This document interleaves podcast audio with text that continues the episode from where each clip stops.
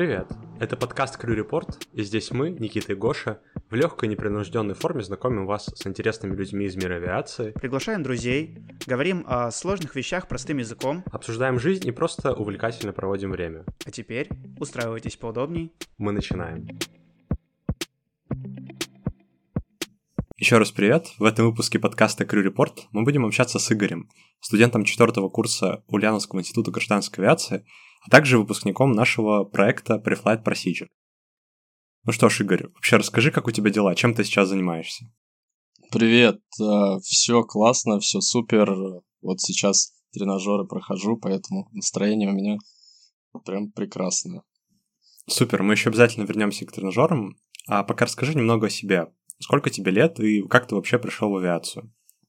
Мне 22 года будет, получается, в мае, а пока мне 21. Вот э, почему решил пойти в авиацию. На самом деле история такая достаточно интересная, потому что в школе у нас ребята были достаточно заряженные, да, если можно так сказать, мои одноклассники уже ну, в классе восьмом-девятом все примерно знали, куда они хотят поступать. А вот у меня почему-то были какие-то сомнения. Я вот не знал, что я хочу от жизни. Мне почему-то казалось, что офисная работа достаточно скучная, неинтересная. Хотя, может быть, в принципе, так и есть.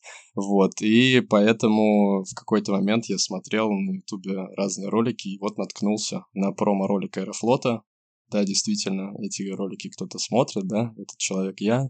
А, вот, и понял, что, блин, а почему вот этот вот молодой человек стал пилотом, а я не могу? Ну и, собственно, решил, и вот я здесь. То есть тебя привлекла романтика ролика, да?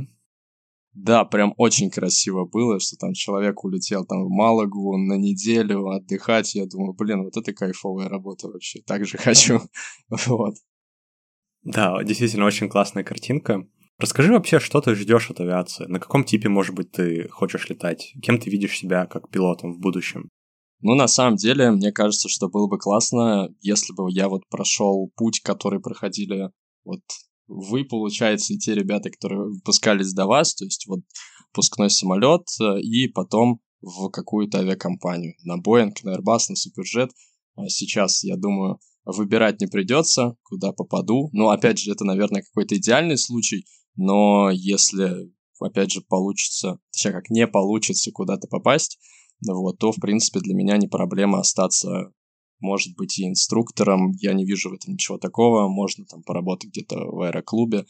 Вот, посмотрим, как дальше жизнь моя сложится.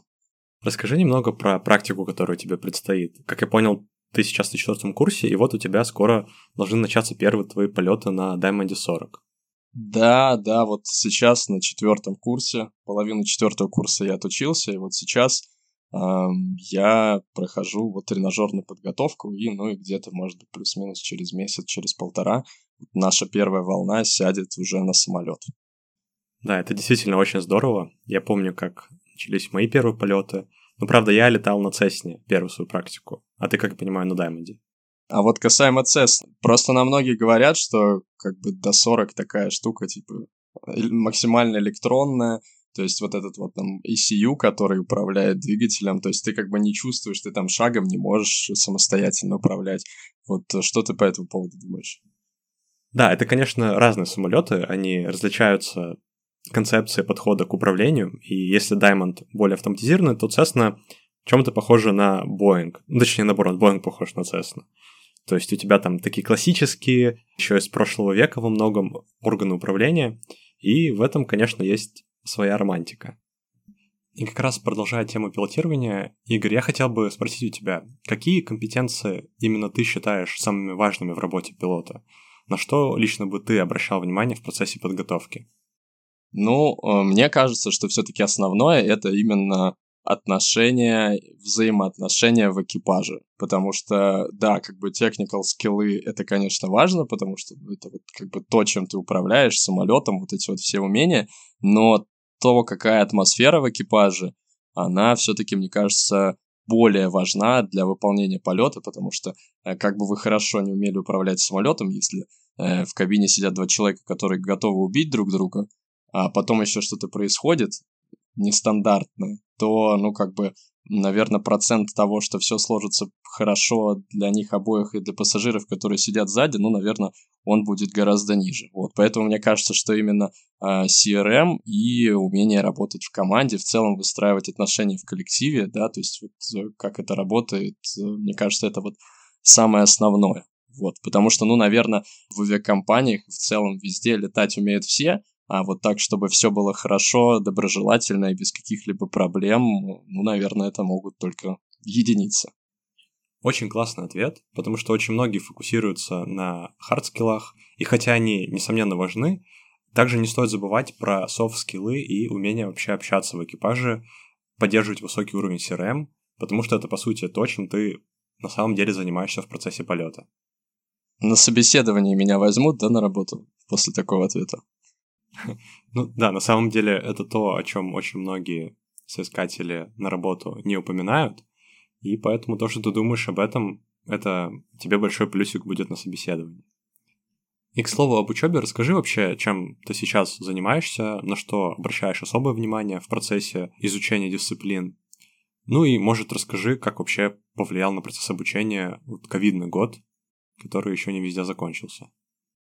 Касаемо подготовки, ну, есть предметы, по которым, ну, я думаю, это в любом вузе так, где-то спрашивают больше, где-то спрашивают меньше, но вот у нас в институте, опять же, это вот аэродинамика, и в целом как бы без понимания, опять же, то есть она просто принимается на таком уровне, что хоть ты что там не делай, списывай, не списывай, если ты не понимаешь, как это работает, ну, как бы это сразу видно. Вот, поэтому у нас достаточно большой процент тех, кто там не может сдать э, этот предмет.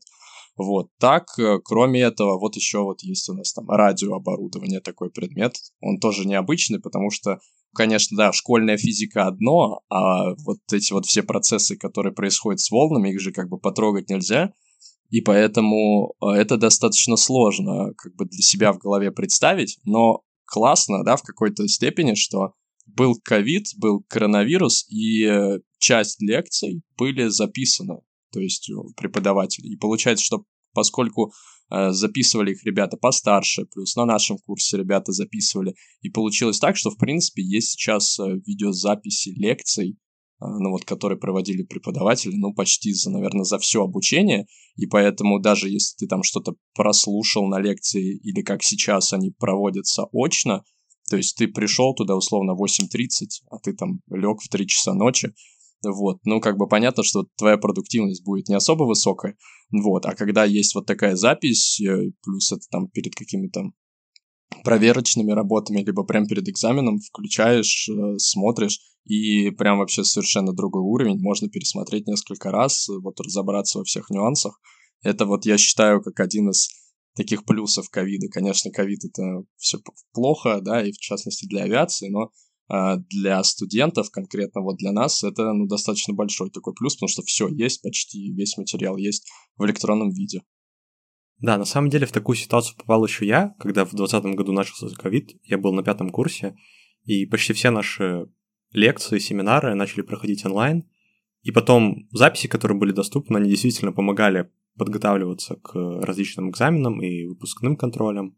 В общем, это очень здорово, что сейчас такая тенденция продолжается.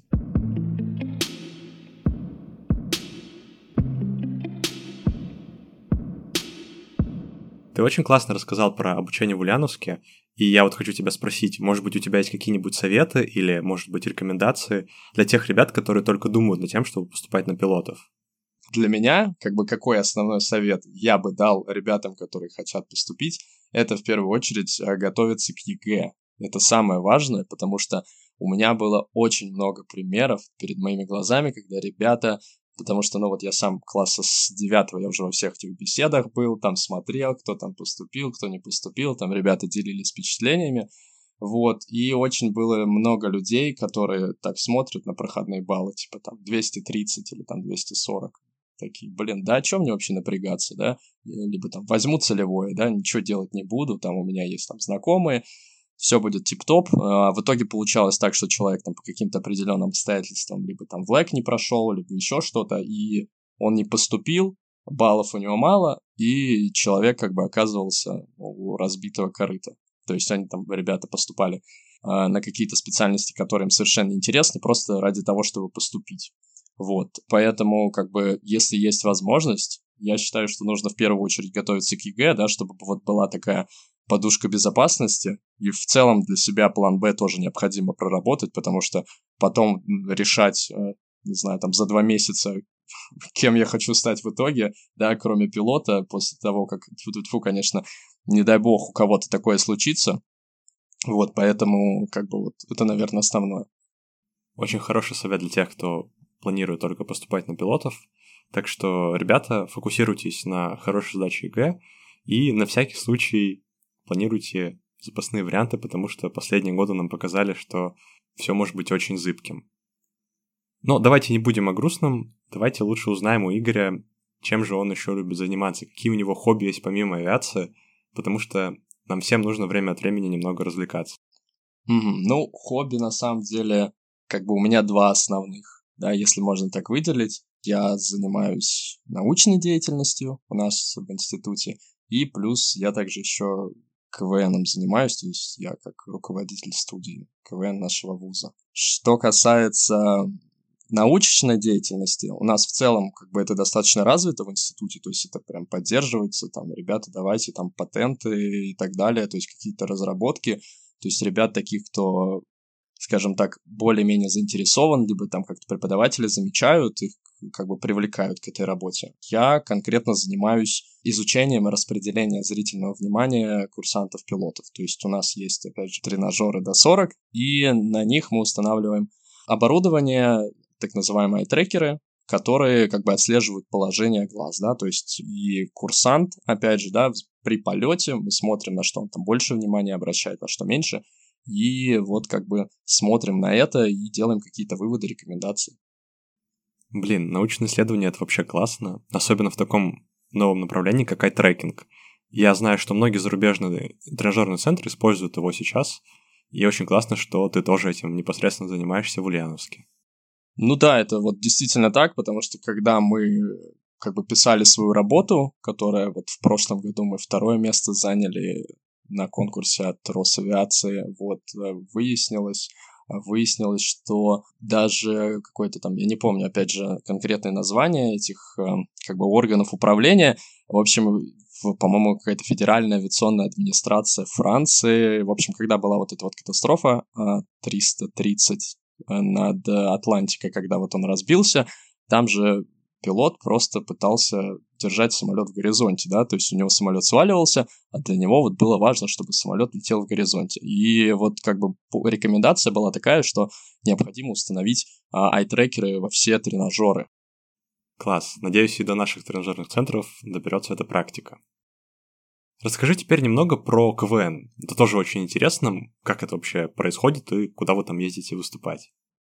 Да, мы на самом деле ездим и в... То есть как бы наша команда ездила там в Смоленск, в Рязань, в Питер, мы каждый год ездим на фестиваль в Тольятти. То есть, ну, для меня КВН — это прям такое что-то, то, что мне очень нравится, вот помимо авиации. Да, это действительно... Ну, просто как это описать лучше всего, это, наверное, ну, те ребята, которые такие более веселые, наверное, поймут э, там что-то, какую-нибудь шутку ты вкидываешь там в группе, в классе, да, и там условно вот посмеялось 30 человек, да, а вот э, у нас было один раз такое, вот мы выступали на очень большой зал, там человек 800 где-то сидело, и ты, опять же, вот шутку какую-то рассказываешь, показываешь, и просто весь зал взрывается, и это прям очень такие ощущения крутые, потом выходишь со сцены, да, это вообще, да, то есть это вот твой, твой класс там в 30 раз больше, да, и этим всем людям вы с ними на одной волне, им это зашло, и, в общем, это на самом деле для удовольствия, это прям, ну, для принесения удовольствия, это прям очень крутое, на самом деле, увлечение, поэтому, ребята, кто еще этим не занимается, попробуйте, посмотрите. Сам процесс, конечно, он тяжелый, потому что это все не так просто придумывается, да, и все с этим сталкиваются, но вот после того, как вот начало получаться, да, оно реально того стоит. Да, большой лайк за КВН, особенно в наше время вообще смеяться это очень полезно.